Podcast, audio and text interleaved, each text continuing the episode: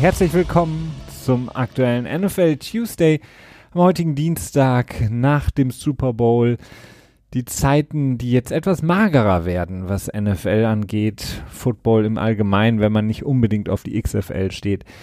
Ähm, nichtsdestotrotz sind wir weiterhin mit dem NFL Tuesday für euch dabei, äh, gucken auf all das, was wichtig ist, was wichtig werden wird in den kommenden Wochen, bereiten uns natürlich schon mal vor, so ein bisschen mit der vergangenen Saison im Rücken, schauen wir nach vorne, was so kommen wird in den nächsten Wochen, Monaten bis wir dann wieder endlich ähm, Football haben. Denn jetzt beginnt ja zumindest die spielfreie Zeit, nicht aber unbedingt die unterhaltungslose Zeit, denn unterhaltungsvoll ist es auch jetzt noch in den kommenden Wochen, Monaten, vor allen Dingen, wenn die Free Agency richtig losgeht, ähm, Draft etc. Ihr kennt das Prozedere. Und ähm, darauf ähm, machen wir heute mal, starten wir heute mal so ein bisschen und dann ein Hallo an dich, Christian, der Start so ein bisschen für uns auch äh, mit dem Blick auf das nächste Jahr 2020. Jo, hallo Felix, hallo ihr da draußen. Sehr äh, erfreut, dass ihr wieder eingeschaltet habt. Und ähm, ja, ich freue mich auch auf eine Offseason, in der einiges Spannendes ansteht. Eigentlich, ähm, frag mich, ist es mehr als sonst? Ja, klar. Ich meine, dann sagst du jedes Jahr. Ja, aber dieses Jahr haben wir die CBA-Verhandlungen, ne? Ja. Vielleicht ist es am Ende jedes Jahr gleich, nur ist es dann der, der Kurzsichtigkeit des Moments geschuldet, dass man äh, dann denkt, dass es in diesem Moment Ein spektakulärer ist. So, ne? Transition ne? Tag und Franchise Tag gibt. Äh, das ist so. Ja, aber nur solange es keine neue CBA-Regelung gibt, bevor das Fenster sich öffnet. Oder es, es wird im neuen CBA quasi an der Besonderheit festgehalten, dass es in diesem Jahr äh, beide exklusiv, exklusiven ähm, Tags, Preisschilder, ja, Sticker, äh, ähm, Fang.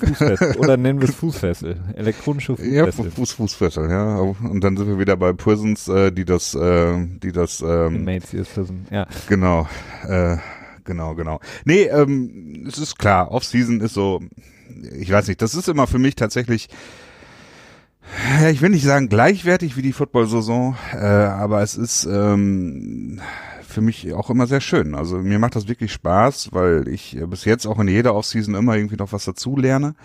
Und ähm, es ist auch einfach unheimlich interessant ist, wie Teams, ähm, naja, auf der einen Seite die, die Situation, in der sie sich selbst befinden und der die Liga sich befindet, einschätzen hm. und auf der anderen Seite festzustellen oder zu den Schlüssen zu kommen, ob die jetzt wirklich richtig sind oder nicht, ist die nächste Frage, dass Teams gut oder schlecht handeln. Denn äh, ich äh, bin zwar ganz gerne dabei zu sagen, okay, das war ein schlechter Move von, keine Ahnung, äh, Oakland, beziehungsweise äh, Las Vegas. Wir haben ja gerade noch drüber gesprochen, bevor wir hier aufgezeichnet haben, dass es jetzt die Las Vegas Raiders sind. Ja, immer wieder, immer wieder etwas verwirrend, wenn man LAR irgendwo sieht. Nee, nee, elf, LVR, Las Vegas Raiders als Teamabkürzung sieht. Das hört äh, sich so ein bisschen an wie Leighton Vander Esch. Ja.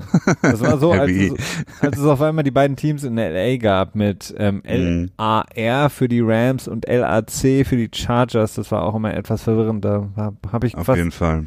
monatelang für gebraucht, um diese Abkürzung irgendwie zuordnen zu können. Jetzt ist es eben mit den Vegas Raiders so, die ist das Stadion eigentlich schon fertig in Vegas? Nein. Ah, okay. Moment. Äh, eben noch abschließen. Ja, also ich bin ja, ich urteile ganz gerne über, über andere Teams und ihre Efforts quasi. Aber wir dürfen auch nicht vergessen, dass wir nur ein sehr kleines Bild des gesamten Bildes, äh, so quasi so Bild im Bild, wie beim Fernsehen früher, äh, haben und dementsprechend äh, macht es aber trotzdem Spaß, darüber nachzudenken. Und ähm, also für mich ist es wirklich eine, eine wirklich eine ganz tolle Zeit auch immer diese Offseason, an der Free Agency Start und der Draft und okay, danach gibt dann halt, wie gibt's halt wirklich immer so eine tote Phase. Ne? Aber ja, das ist äh, das, das Leben äh, eines äh, Football-Fans. Ähm, da mu muss man halt mit leben. So äh, gönnen uns es die Milliardäre, die äh, uns ähm, mit dem Brot und Spielen quasi bei Laune halten wollen. Die Krümmelchen, die sie uns momentan leider nur geben, anstelle des ganzen Leibes. Ähm, ich finde es auch schön, die auf Oh, machen wir jetzt? Oh, oh, oh jetzt wäre der perfekte Moment, um den Übergang zu den Saints hinzukriegen mit dem Leib Christi. Ach, oh Gott, ja. Für alle, die äh, vielleicht da eine, ein Update brauchen, wir haben das vor, glaube ich, drei Wochen ähm, kurz berichtet. Eine Story, die eigentlich extrem, extrem krass ist, aber natürlich wie gewohnt relativ wenig Beachtung findet in der NFL. Und zwar ging es darum, dass die ähm, ähm, New Orleans Saints, die ja geführt werden von einer Familie auch und der Besitzerin, die extrem ja, verwurzelt sind mit der katholischen Kirche in New Orleans, mit dem Erzbistum, die ähm, sehr, sehr gläubig sind, ähm, sehr erzkatholisch auch unterwegs sind und die haben, beziehungsweise das Department von Marketing und äh, sozialen Medien und PR der Saints hat im Grunde genommen der katholischen Kirche Unterstützung angeboten, mit den Missbrauchsskandalen besser umgehen zu können, äh, sozusagen ein Krisenmanagement, was jetzt erstmal schon mal einen Fadenbeigeschmack hat, aber dann vor allen Dingen auch die Art und Weise, wie man das versucht hat, nämlich eben dass man versucht hat, die Opfer so ein bisschen zu diskreditieren und sie so ein bisschen mundtot zu machen. Ähm, und da gab es jetzt ein Update, dass ähm, die Besitzerin gesagt hat, sie haben im Grunde genommen nichts Schlimmes gemacht, das, was sie im Grunde genommen für jeden anderen Unternehmen auch machen würden. Fragt sich einfach, warum muss ein Footballverein generell hier Partei ergreifen und irgendwie Unterstützung anbieten? Ja, das natürlich. Ich meine, ja, es ist halt problematisch, da gebe ich dir absolut recht. Äh, aber die Frage ist, wenn es so ist, wie Sie behaupten, warum stellen Sie sich dann so ungemein quer diese E-Mails, diese Kommunikation, die, so wie ich das verstanden habe, jetzt auch gerichtlich angeordnet wurde, dass sie veröffentlicht werden soll. Hm. Äh, kann natürlich sein, dass es dann wieder eine Injunction gibt und äh, irgendwie wieder das auf andere Art und Weise blockiert wird. Aber wenn es nun wirklich so war, wie sie behauptet, dass es alles relativ äh, üblich war, warum stellen Sie sich dann so quer dem gegenüber, dass die E-Mails veröffentlicht werden? Denn äh, so wie sie sich äußert, könnte es eigentlich nicht sein, dass äh, äh, unangenehme Enthüllungen in den aus den E-Mails hervorgehen würden. Absolut. Und vor allen Dingen einfach äh, einerseits das natürlich, also und vor allen Dingen für mich halt einfach die Frage, wieso ein Unternehmen, äh, ein Franchise aus der NFL überhaupt dort sozusagen Schützenhilfe leisten muss oder will. Also das ist für mich eben auch einfach unverständlich. Wir ähm, sprechen häufig genug darüber, dass Sport eben Sport sein soll und haltet doch bitte die Politik raus, das, was immer alle schreien. Ähm, aber dann in einem solchen Fall ja. des äh, tausendfachen Missbrauchs irgendwie versuchen, Partei zu ergreifen, beziehungsweise da Hilfe anzubieten. Ähm, vor allen Dingen nicht nur einfach nur, sagen wir mal, objektive Krisenbewältigung, sondern ähm, relativ, ja, fadenscheinige und ähm, komische Partei zu ergreifen. Also das erschließt sich mir nicht. Ich bin gespannt, wie was da rauskommt, wie das wirklich ähm, aus, aufgedröselt wurde, wie, wie das dann auch sprachlich gelöst wurde von den Saints oder was sie da angeboten haben als Texte ähm, oder wie die Kommunikation war mit dem Erzbistum. In, also wie gesagt, ich bin sehr gespannt mal schauen, ähm, was da rauskommt, ob da überhaupt mal was rauskommt oder ob die Saints es Ja, es ist also, äh, Gail Benson hatte sich in dem äh, Statement darauf bezogen, dass heute ein Artikel rauskommen sollte, wohl dazu, zu diesem Thema und sich dann, wahrscheinlich wird da noch ein bisschen mehr drin stehen, also das scheint sich noch ein bisschen was zu bewegen. Kommen wir zurück ähm, zu der Phase, in der wir uns befinden, Christian. Wir müssen natürlich auch so ein paar Sachen ab arbeiten. Ähm, ich wollte gerade sagen, die Offseason gefällt mir natürlich auch, einfach aufgrund der Tatsache, dass äh, was so Teamstrukturen angeht, werden da komplett immer neu auch so ein bisschen aufgedröselt. Du hast eben, was du gerade angesprochen hast, Teams, die sich neu versuchen, einen neuen Weg zu finden, entweder indem sie große Umbrüche starten, sei es im Front Office, sei es mit Trainern, sei es mit äh, was auch immer, Spielern, äh, Verträge, die verlängert werden, neue Spieler, die geholt werden, gedraftet werden. Das einzig Traurige ist natürlich, dass es halt am Sonntag kein Spiel mehr gibt. Das äh, vermissen wahrscheinlich alle Fans so ein bisschen. Nichtsdestotrotz ist dafür halt eben unter, unter der Woche und natürlich auch an Sonntagen sehr, sehr viel los, was auf dem Markt so passiert. Ähm, aber bevor wir darauf so ein bisschen zu sprechen kommen, hast du irgendeine Ausweich, sagen wir mal, Droge für die Zeit, in der eben keine Footballspiele mehr sind, sporttechnisch? Oh. Kannst du irgendwas empfehlen, vielleicht unseren Hörern und Hörern, die sich jetzt denken, okay, ich habe mich jetzt so eingeschossen, dank dem großartigen NFL Tuesday, dank der NFL, ähm, jetzt weiß ich nicht mehr, was ich schauen soll. Äh, ja, also was Sport angeht, da hätte ich dir eigentlich die Frage stellen müssen. Du ja eher das Universaltalent. Äh, ich bin da ja sehr quirky, was was sowas angeht und äh, auf jeden Fall habe ich nichts, was diesen Umfang der NFL einnimmt und abdecken könnte. Was ich tatsächlich äh, immer wieder spaßig finde, ist äh, tatsächlich Curling und äh, Schach halt. Ne, so das sind so die die beiden Sachen, die ich noch sonst noch sportlich so ein bisschen verfolge, aber halt bei weitem nicht in dem Umfang. Und Curling, ganz ehrlich, äh, auch meistens nur irgendwie, wenn gerade wieder irgendeine IOC-Veranstaltung ist oder so, die zufällig im Fernsehen übertragen wird. Also. IOC-Veranstaltung. Sehr gut, ja. Ähm, also bist du, äh, gibt's gibt's keinen Schach, keine Schachweltmeisterschaft? Doch, doch bestimmt, oder? Äh, dieses Jahr findet das Kandidatenturnier statt. Ich bin mhm. tatsächlich jetzt bis jetzt in diesem Jahr auch ein bisschen aus dem Loop raus gewesen. Ich weiß nicht, ob wir auch ein bisschen Feier, äh, Feierabend beziehungsweise Urlaub hatten gerade alle. Das Kandidatenturnier ist die, also die Weltmeisterschaft findet nur alle zwei Jahre statt und in, ne, in einem Jahr, wo das äh, wo die Weltmeisterschaft stattfindet, findet dann das Kandidatenturnier Turnier nicht statt und das Kandidatenturnier findet dann im Jahr darauf statt und da spielt sich dann im Prinzip der Herausforderer für den Weltmeister raus. Beziehungsweise, jetzt erzähle ich glaube ich gerade Müll. Entschuldigung, das Kandidatenturnier hat letztes Jahr stattgefunden und dieses Jahr ist der Weltmeisterschaft, glaube ich. Aber war nicht letztes Jahr Weltmeisterschaft? Ah. Ja, nee, stimmt, du hast recht. Er hat Caruana gegen Carson gespielt, ja. Und dementsprechend ist dieses Jahr dann das Kandidatenturnier, genau. Und das, wann das ist, das weiß ich nicht. Ah, okay. Offensichtlich Aber, noch ein bisschen Zeit dahin. Für ja. mich beginnt ja für alle, die sich vielleicht schon auch schon länger uns hören, für mich beginnt jetzt quasi die zweite großartige Phase. Im Grunde genommen habe ich mir meinen Sportkalender im Jahr so gelegt, dass ich äh, eigentlich perfekt abgedeckt bin. Denn in der Zeit, in der keine NFL-Spiele stattfinden, finden für, ähm, die ganzen Radsport-Events statt und ich bin äh, sehr, sehr großer Fan. Ich würde fast behaupten, ich kenne mich fast so gut aus im Radsport wie im Football.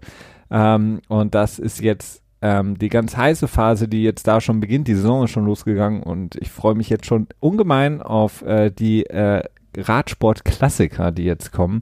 Sprich, ähm, Lüttich, Bastogne Lüttich? Ah, das gehört auch dazu, aber das ist noch etwas später. Erst kommen noch äh, Paris-Roubaix? Genau, diese Sachen, ähm, bevor es dann in die in die ersten Rundfahrten wann geht. Kommt, ja? Wann kommt der Münsterland-Giro? Ach, keine Ahnung. Das ist, immer, das ist immer irgendwann im Herbst. Aber es ist auch, äh, es ist ja. kein das ist so ein bisschen so wie die XFL für mich, äh, der darauf, darauf kann ich mich nicht konzentrieren. Bloß mit weniger Geldmitteln. So viel Zeit habe ich nicht. Ich kann mich natürlich nur auf die Highlights, ähm, ja. äh, die in der World Tour unterwegs sind, äh, konzentrieren und nicht irgendwie auf. Sie. Die Spanien-Rundfahrt, ist das immer die erste? Nein, Giro ist der erste und dann Tour de ah, France okay. und dann die Vuelta.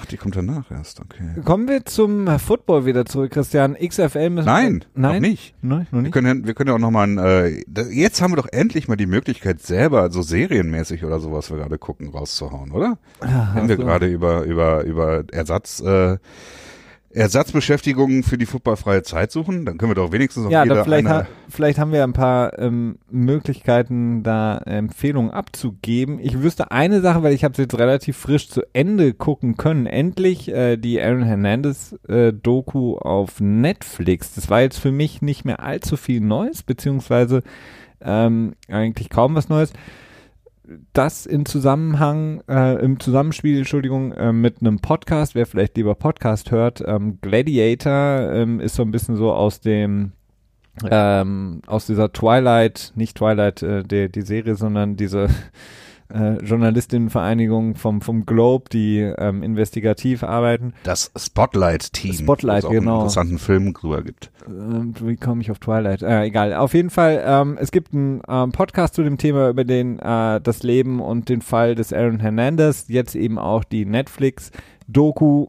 ich kann es sehr empfehlen für alle, die ähm, vielleicht mit dem Thema sich noch nicht so viel beschäftigt haben, aber auch für alle Leute, die generell, ähm, man muss nicht unbedingt Interesse am Football haben, man muss nicht unbedingt Interesse an Aaron Hernandez, an New England Patriots oder was auch immer haben, um das interessant finden zu können, denn was die Serie sehr, sehr gut zeigt oder eben auch der Podcast, der fast deckungsgleich das Ganze aufarbeitet, ist einfach die, naja, das, was, was im Football einfach alles schief läuft, ähm, ist halt einfach das komplette System von der Highschool an über die Colleges, über die NFL, all die Probleme, die wir im Podcast immer wieder besprechen, Gehirnerschütterungen, die Spätfolgen davon, ähm, die ähm, das im Grunde genommen Wegschauen der Liga, wenn es um Themen geht wie Gewalt etc.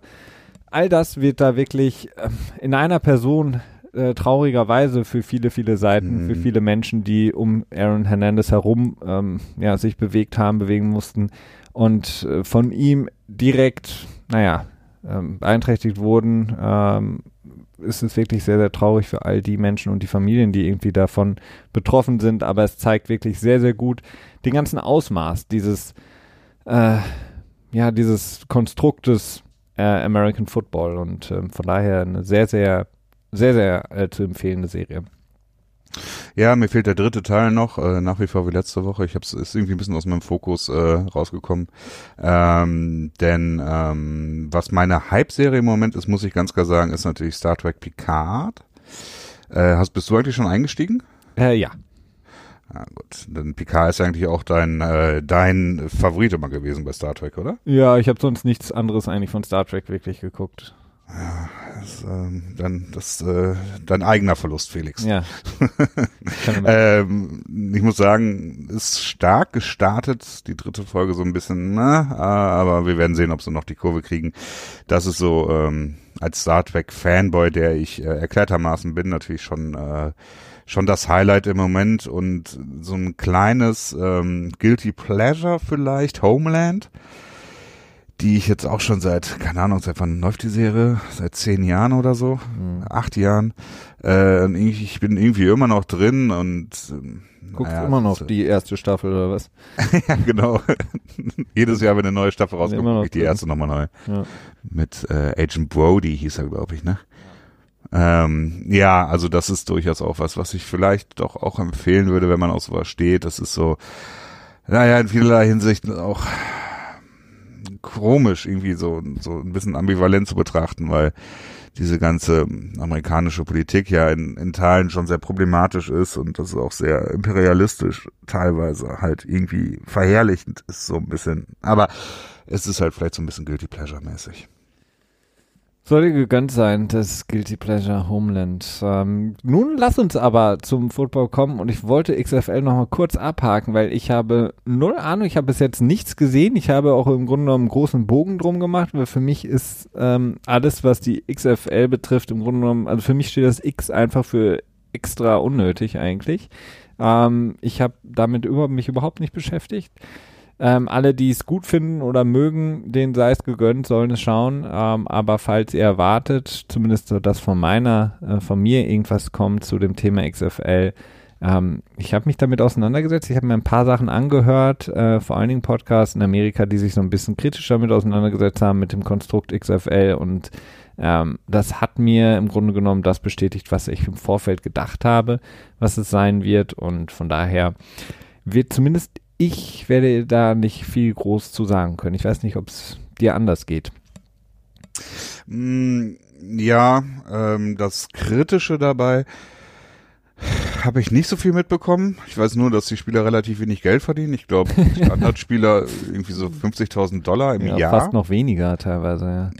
Es ja, ich glaube, es gibt so nur genormte Verträge, glaube ich, für alle und dann gibt ja. es ein paar Quarterbacks, die mehr verdienen. So ja, aber auch nur Quarterbacks, die im Grunde genommen schon einen gewissen Namen haben. Es gibt ja so ein paar, ja, die eben so äh, Mike McFlynn oder so. Ja, die so ein paar NFL ähm, ja, Stationen in ihrer Vita vorweisen können und die bekommen dann mehr. Da geht es dann aber trotz allem ähm, nur in den Bereich, ähm, der, naja, das verdienst du in der NFL, ja, eigentlich nur nicht Practice mal. Squad mehr. Ja, ja ungefähr. Ja.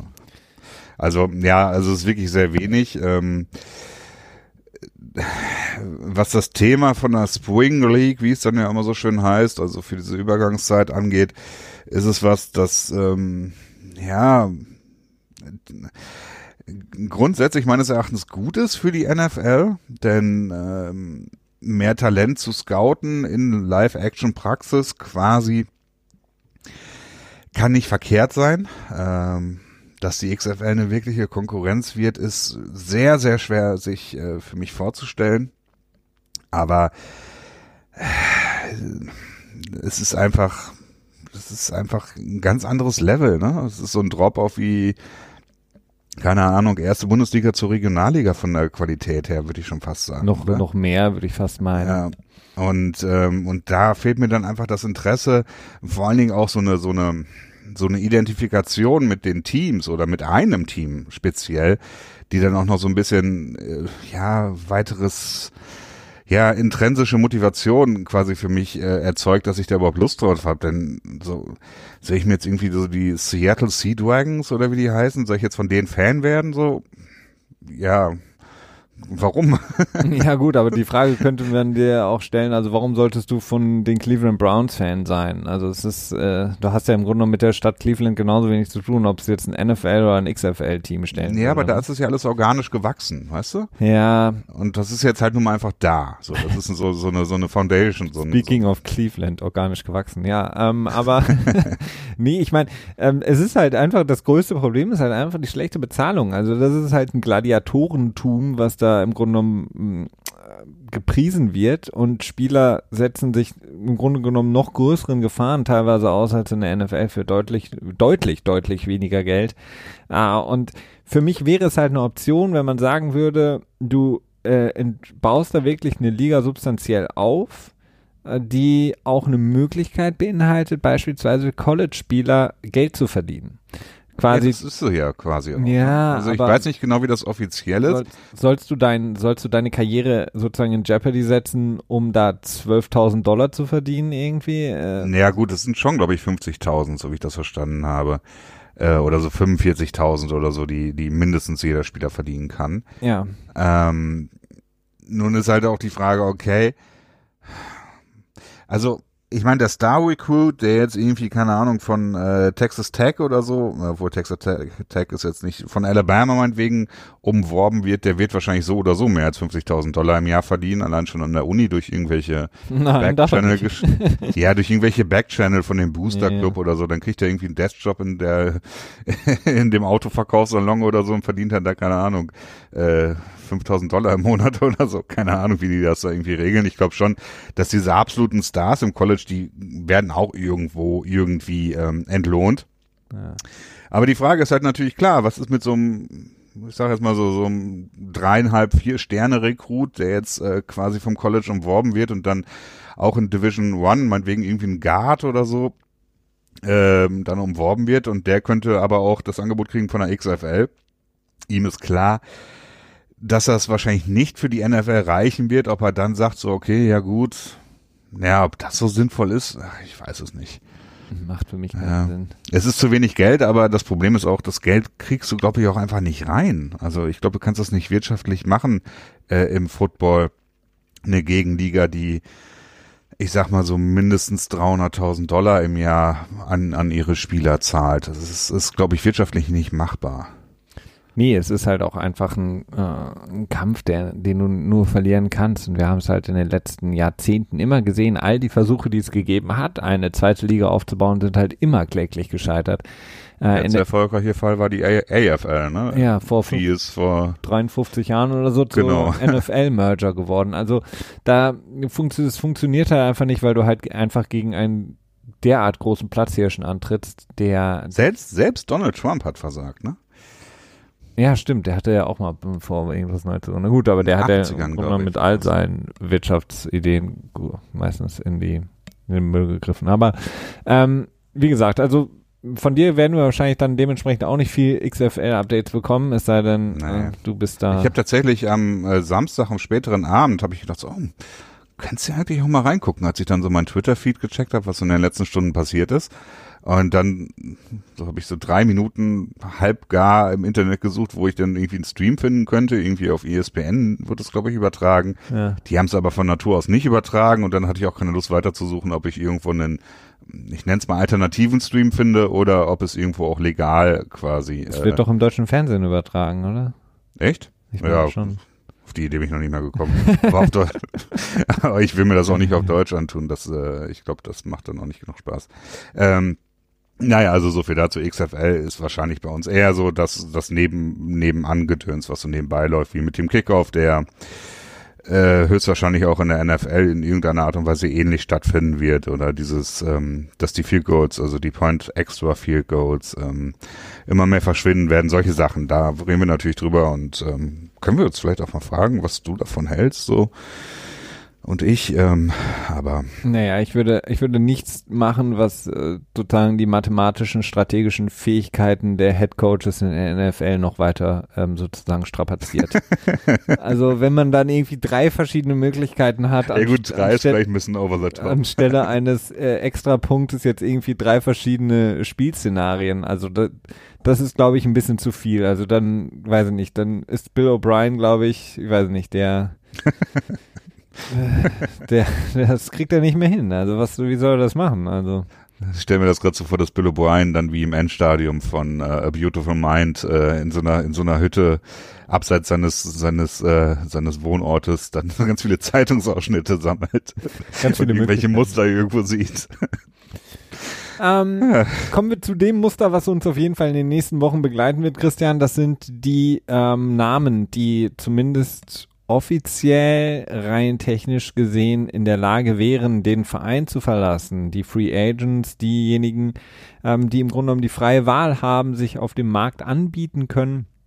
Wir können, und das sei vorausgestellt, natürlich auch davon ausgehen, dass diese ganzen großen Namen, die wir jetzt nennen werden, mit relativ großer Wahrscheinlichkeit nicht auf den offenen Markt fallen werden, denn ihre Teams werden versuchen, vor allen Dingen, wir haben es anfangs angesprochen, CBA, sprich der, ähm, der ähm, Rahmenvertrags, äh, nein, wie nennt man es genau, Gewerkschaft? Äh, äh, Tarifvertrag. Tarifvertrag, Entschuldigung, genau, ähm, der äh, Liga und der Spielergewerkschaft, äh, der eben nun nicht ausgehandelt ist und wir haben eben diese Sonderheit dieses Jahr, dass man eben zwei dieser, äh, wir haben es, wir haben es eingangs genannt, ähm, die Tags äh, Fußfessel elektronische ähm, ja, genau. Äh, nutzen kann in diesem Jahr. Das heißt, die Teams haben große Möglichkeiten, eben auch diese Spieler zu behalten. Nichtsdestotrotz ist es natürlich für uns interessant zu schauen, okay, wer ist da überhaupt auf dem Markt und bei wem gäbe es vielleicht wirklich die Möglichkeiten, äh, dass das Team gewechselt wird oder dass das Team eben sagt, okay, wir können, wollen diesen Spieler vielleicht nicht behalten, haben vielleicht nicht das Kapital oder wollen das Kapital nicht aufbringen.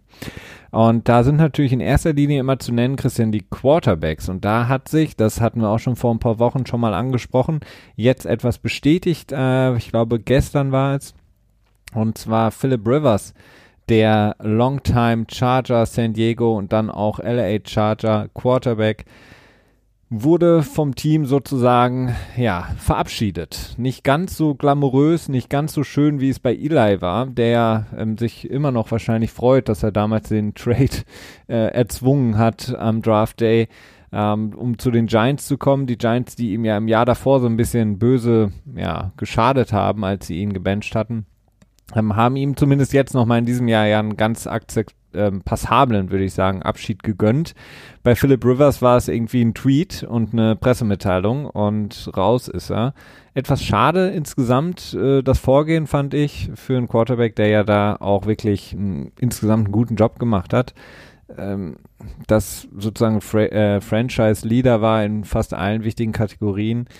Er ist auf jeden Fall ein Quarterback, der einem neuen Team auflaufen wird, denn er hat gesagt, er wird in 2020 spielen wollen. Ja, ja, äh, das stimmt. Er ist sicherlich auch der der Free Agent to be, wenn du so möchtest, würde ich sagen. Also der der der Free Agent, der ähm, mit größter Wahrscheinlichkeit auf den freien Markt treffen wird, denn ähm, obwohl Tom Brady, ja, das ist die nächste Frage, ne? Kommen wir ähm, gleich zu. Ja, also ich hätte es vielleicht nicht ranken sollen. Das ist natürlich, naja, war mein Fehler, Entschuldigung. Also vielleicht doch nicht der Free Agent to be, wir werden sehen. Ähm, aber natürlich, das Ende ist sehr unschön gewesen ähm, für die Chargers und äh, Philip Rivers. Ähm, meines Erachtens ist Philip Rivers, tja, ich weiß es nicht, so kein Hall of Fame Quarterback. äh, allerdings vielleicht schon, denn wenn Eli Manning reinkommt, dann könntest du eigentlich auch dafür argumentieren, dass Philip Rivers rein müsste. Ähm, aber ja, insofern, klar, es, er bietet jetzt natürlich eine super Möglichkeit für ein Team, so ein Zwei-Jahres-Fix äh, quasi an Start zu bringen, einen äh, sehr fähigen Quarterback an Start zu bringen, der dir teilweise Spiele auch gewinnen kann, aber in mhm. erster Linie vielleicht nicht äh, Spiele verliert. Und das ist natürlich sehr interessant, denn er wird komplett frei sein. Ja, also ja, es ist eine sehr spannende Situation und wie die Chargers weitermachen, ist natürlich dann die nächste Frage. Ne?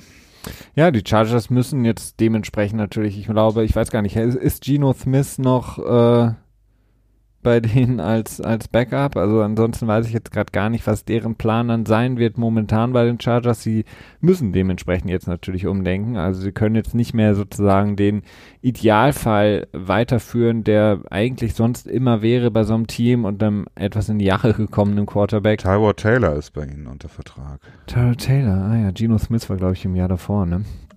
Ähm, nicht. Und bei den Eagles? Nee. Gino? Gino ist doch der ähm, Streak-Killer. Der hat doch, äh, erst Eli's äh, Streak äh, ähm, vernichtet und dann doch die ähm, von Philip Rivers äh, angekratzt. Auf jeden äh. Fall ähm, ist jetzt natürlich nicht der Idealfall. Ne? Im, Im, Idealfall möchtest du natürlich irgendwann den Quarterback der Zukunft draften, in der Hoffnung, dass es das ist, was du, was du erwartest und dann eben mit dem Quarterback wie, äh, ja, jetzt Philip Rivers und sein knapp 39 Jahren dann eben auch ihn ranführen, den anderen Quarterback. Jetzt ist es nicht mehr der Fall. Das heißt, sie müssen jetzt eben den harten Umbruch auf der Position führen. Ich kann mir einfach nur vorstellen, dass sie jetzt seit eben Saisonende für sie, sprich nach Woche 17, äh, haben sie wahrscheinlich sich schon relativ viel Gedanken gemacht, welchen Quarterback sie kriegen könnten im Draft, welchen Quarterback sie vielleicht auch ähm, attackieren werden, nochmal in der Free Agency. Also ich glaube, da sind sie ähm, schon sehr, sehr sicher, sonst würden sie natürlich auch den Schritt mit Philip Rivers nicht gehen. Es sei denn, das Tischtuch ist da so zerrissen oder ist es wirklich sehr viele Probleme da im, im Hintergrund am Laufen? Denn wie gesagt, diese Verabschiedung war etwas strange. Ähm, das Ganze, ähm, naja, weiß nicht, ob da, ob da noch mal was kommt, aber ansonsten war es wirklich sehr unschön nach, äh, weiß nicht, wie viele Jahren? 17 Jahren? 16 Jahren? Ähm, 2004, glaube ich, gedraftet, ne? Also dann ähm, ja. 15, 16? 16. Also, ähm, das auf jeden Fall. Ähm, Philip Rivers jetzt wird natürlich viel dadurch, dass er eben mit seiner Familie nach äh, Miami gegangen ist vorerst, was natürlich auch nicht heißt, dass er unbedingt nur in Miami spielen wird. Ähm, wird natürlich immer wieder Tampa genannt, die natürlich mit James Winston auch so eine fragwürdige äh, Quarterback-Situation haben. Äh, und dann wird natürlich auch Jacksonville angesprochen, die mit Foles zwar einen Quarterback haben, den sie erst ähm, ja, verpflichtet hatten in der vorigen Saison oder vorigen Offseason, aber auch da gibt es eben die Möglichkeit, das Ganze ähm, nochmal umzustrukturieren und Foles vielleicht wegzutraden plus eben jetzt auch die ersten Gerüchte, dass ähm, die ähm, von mir vorhin angesprochenen Las Vegas Ra äh, Raiders, Entschuldigung, ähm, auch im Quarterback-Markt sein. Ist, ist sehr spannend zu betrachten. Ja, auf jeden Fall. Also die Nick Foles-Situation, da haben wir, glaube ich, im Port auch schon mal ein bisschen drüber geredet, ist sehr interessant insofern nicht, dass sie ihn ähm, cutten würden. Das mhm. ist mehr oder weniger nicht möglich, sondern dass sie ihn traden könnten unter Umständen. Denn ja, also nach der Leistung, die er im letzten Jahr gezeigt hat, ist durchaus anzuzweifeln, ob er Starter sein wird in diesem Jahr. Ja. Zumindest wenn sie ein kompetitives Team auf den Platz äh, schicken wollen. Und ähm, ein reiner Cut ist rechnerisch sehr schwer umzusetzen. Lass mich mal eben kurz nachschauen würde 33,8 Millionen, also fast 44, äh, 34 Millionen in Dead Money bedeuten. Ja. Ähm, und minus 12 Millionen in Salary Cap Space, also schon ziemlich heftig. Und ein Trade wäre machbar, allerdings auch ziemlich hart, würde auch noch 19 Millionen in Dead Money bedeuten, ähm, aber 3 Millionen Cap Savings und vielleicht gibt es ja ein Team, Nehmen wir an, die Miami Dolphins sagen so, okay, äh, ja, wir nehmen Second Round Pick und dann nehmen wir ihn euch ab quasi, so nach dem Motto. Äh, die Dolphins hätten so einen Quarterback, wo sie quasi sagen könnten, okay, wir müssen jetzt in diesem Jahr noch keinen Quarterback draften. Wir wollen noch ein Jahr weiter den Umbau, die Umstrukturierung oder den Tank oder wie man es auch dann immer nennen möchte, weiterführen. Und ähm, nutzen den Salary Cap Space, den sie halt überhaben, dafür aus, um das zu tun, so, ne? Also mhm. es ist mhm. durchaus ein Gedankenspiel, so ein bisschen so ähnlich, wie es damals bei Houston mit, ähm, wie hieß er noch gleich, Brock Osweiler war. Ja. Der wurde Cleveland. ja damals dann zu Cleveland geschickt, genau, ich glaube für auch einen Second Round Second Pick. Round Pick und genau die 17 Millionen waren das, glaube ich, oder um den Dreh, die 17, 16, ja, irgendwie sowas um den Dreh. wurden, ja. Genau. Also, es ist sehr spannend. Wär, wärst du denn jetzt, sagen wir mal, aus rein sportlicher Sicht, würdest du sagen, ja, Philip Rivers würde ich sozusagen die Chance nehmen als Teambesitzer, Team General Manager, ähm, Executive, was auch immer, Head Coach? Ähm, in einem dieser eben angesprochenen Teams, also klar, ähm, die Teams in äh, Miami generell, ähm, vielleicht auch in Bezug Derek Carr bei den ähm, Raiders, wäre das da, würdest du sagen, da würde ich jedes Mal eher Philip Rivers ziehen? Also das war Tampa Bay, die Raiders und was war das andere? Miami. Ähm, ja gut. Und Jacksonville, jetzt hatten wir jetzt auch genannt. Also alle drei Teams in Miami, in, äh, in Florida, Entschuldigung, äh, und ähm, die Raiders. Puh. Also ich würde ja ich finde halt ja. bei den Raiders ist Derek Carr, äh, da ist jetzt, ähm, da ist ja jetzt nicht so ein riesen Upgrade für, ne? Und du hast halt eine, eine sehr, sehr kurzzeitige Flicken nur, ne? Deswegen Mhm. bin ich bei den Raiders nicht so wirklich super überzeugt davon, dass es da sinnvoll wäre. Bei Miami, klar, du könntest ihn für zwei Jahre unter Vertrag nehmen, nehmen wir an, und dann würdest du Tua draften oder wie auch immer, irgendeinen Quarterback jetzt im Draft sehr früh holen und hättest dann äh, so eine Brett Favre, Aaron Rodgers Situation, dass du quasi dann einen gedrafteten Quarterback wirklich, wirklich, wirklich, wirklich, wirklich eine Saison oder vielleicht sogar zwei Saisons redshirten kannst, also sprich, dass er gar nicht spielt und sich ähm, ganz langsam herangeführt wird, könnte ich mir vorstellen, ähm, was, was Tampa Bay angeht, weiß ich nicht. Also da, da wäre es, glaube ich, sinnvoller, tatsächlich James wieder unter Vertrag zu nehmen.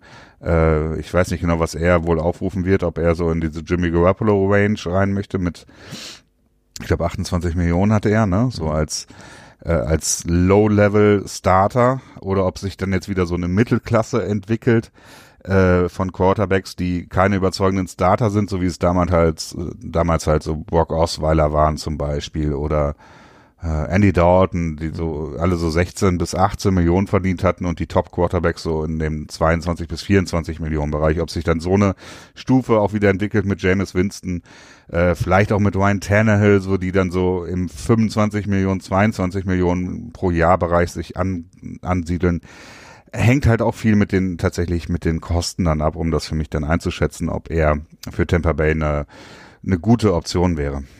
Ja, absolut. Du hast jetzt schon ein paar weitere Namen angesprochen. Wir, James Winston, über den haben wir jetzt auch schon häufig gesprochen, logischerweise in den letzten Wochen. Sowohl sportlich als auch eben die Möglichkeiten, die Tampa Bay hat oder hätte. Ähm, dann hast du auch richtig schon angesprochen, ähm, gerade eben Ryan Tannehill, der jetzt natürlich auch nach seiner ja sehr famosen Saison mit den Tennessee Titans, als er Marcus Mariota abgelöst hat und dann eben diesen ja fast schon äh, märchenhaften Lauf hingelegt hat, was kaum jemand erwartet hätte und fast ähm, zumindest äh, mit zehn Punkten geführt hat in dem entscheidenden Spiel, um in den Super Bowl einzuziehen. Also ähm, auch da wird sich die Frage jetzt stellen, ähm, ist Tennessee jetzt gewillt, ihm einen Vertrag anzubieten oder guckt er selber nochmal so ein bisschen ähm, vielleicht ähnlich wie bei Nick Foles, okay, ich kann irgendwo anders mehr verdienen, als mich jetzt hier nochmal bei Tennessee anstellen zu lassen. Und teste jetzt nochmal komplett hart den Markt aus. Ja, das ist auch schwer einzuschätzen. Also zum einen, wenn ich Fan des Teams wäre, dass dass ähm, dass Ryan Tannehill jetzt mit vielen Garantien äh, an sich bindet, dann würden mir glaube ich die Haare zu Kopf stehen, denn ich bin sehr sehr skeptisch, was tatsächlich nach wie vor seine wirkliche Qualität angeht, ne? Denn äh, wir haben es jetzt auch in den Playoffs gesehen. Ja, ne? Ja. Kannst du nachvollziehen, was ich meine? Ja. Könnt ihr nachvollziehen, was ich meine? Ich hoffe schon. ähm, dementsprechend könnte ich mir sehr gut vorstellen, dass es bei Ryan Tannehill auf eine, auf eine Tag-Geschichte hinauslaufen wird jetzt in diesem Jahr, dass die Titans sich sagen, okay, es wird zwar deutlich teurer, wenn wir ihn jetzt nicht länger an uns binden, also das, das Gehalt in der Zukunft für Ryan Tannehill geht nur hoch, egal, ähm, ähm, wenn wir ihn jetzt nicht länger an uns binden, aber wir sind uns ein bisschen sicherer. Wir geben ihm entweder vielleicht das Transition Tag äh, und sagen, okay, dann soll er, sollen andere Teams mal gucken, was sie bereit sind, ihm zu geben. Und dann können wir uns immer noch entscheiden, ob wir den Vertrag matchen und sparen so ein bisschen Geld und geben das Franchise Tag dann Derrick Henry. Das Franchise Tag ist, glaube ich, ziemlich gering für Running Backs wieder in diesem Jahr. Ich glaube, Mhm. irgendwas, weißt du, wie hoch das ungefähr ist? Ähm, 11 Millionen oder so? 12, glaube ich, knapp, aber ich bin mir nicht Ja. 100%. Aber es ist auf jeden Fall, ähm, naja, wenn man, wenn man sich jetzt momentan die Verträge, die jetzt zuletzt geschlossen wurden, anschaut, ähm, auf der Position, ja, ist es wirklich nicht so hoch. Ja, deswegen ähm, vermute ich eher, dass es bei Tennessee entweder einen teamfreundlichen Vertrag ge geben wird für Ryan Tannehill ähm, oder halt es auf einen Tag hinausläuft. Äh, Wie es mit Derrick Henry aussieht, ja, ist schwer zu sagen. Running Backs ist halt, ähm, weiß ja, ich will keinem Running Back mehr als ähm, 8 Millionen pro Jahr geben. Äh, aber er kann das wahrscheinlich durchaus ohne Probleme auf einem frei, auf dem freien Markt verdienen. Äh, und wie Tennessee das sieht, ähm, und äh, John Robinson, der General Manager von den Titans, äh, wir werden sehen, wir werden sehen. Also durchaus, Tennessee ist durchaus ein Kandidat, ähnlich wie die Dallas Cowboys, die zwei Tags ähm, ähm, aus den Schubladen rauskamen in diesem Jahr und von dieser Sonderregel des letzten CBA, also des letzten Tarifvertrag. Vertragsjahres äh, quasi profitieren. Genau. Ja, alles im Falle, dass nicht äh, was ganz Ungewöhnliches passiert, äh, was die Verhandlungen angeht. Aber davon gehen wir Stand jetzt mal nicht aus. Auch das letzte Treffen, was es gab jetzt letzte Woche, glaube ich, ähm, ist ohne jetzt wirklich weiter substanziell voranzukommen in den Verhandlungen zu Ende gegangen. Ähm, ja, ist so ein bisschen schwierig momentan die Situation. Sehr, sehr undurchsichtig, das Ganze, was die Tarifverhandlungen angeht. Man erfährt sehr wenig, sehr wenig substanzielle Nachrichten. Wie weit, wo es wirklich hängt, habe ich den Eindruck, weiß man auch noch nicht so wirklich. Es ist natürlich immer eine Frage von Geld, Ja. von ein paar Prozenten, von, Ja, es sieht am Ende so aus, dass es wirklich an den 17 Spielen hängt, ne? ja. Also, Also das, ähm, die Liga möchte quasi ein Spiel mehr haben, die Spielergewerkschaft Genau. und die Spieler möchten dementsprechend natürlich dafür mehr Kompensation bekommen. Sprich, ähm, das, was wir auch häufig ansprechen, äh, Verträge sollten anders strukturiert sein, mehr Garantien, ähm, andere mehr Geld schon früher in den Verträgen und so weiter und so fort. Vor allen Dingen auch für Spieler, die in die ähm, in, in die Liga frisch kommen, nicht nur die First Round Picks, sondern auch die dahinter. Also das sind alles so Sachen, die die Spielergewerkschaft natürlich dementsprechend dann will, wenn die Liga sagt, wir wollen, dass ihr ein Spiel mehr macht.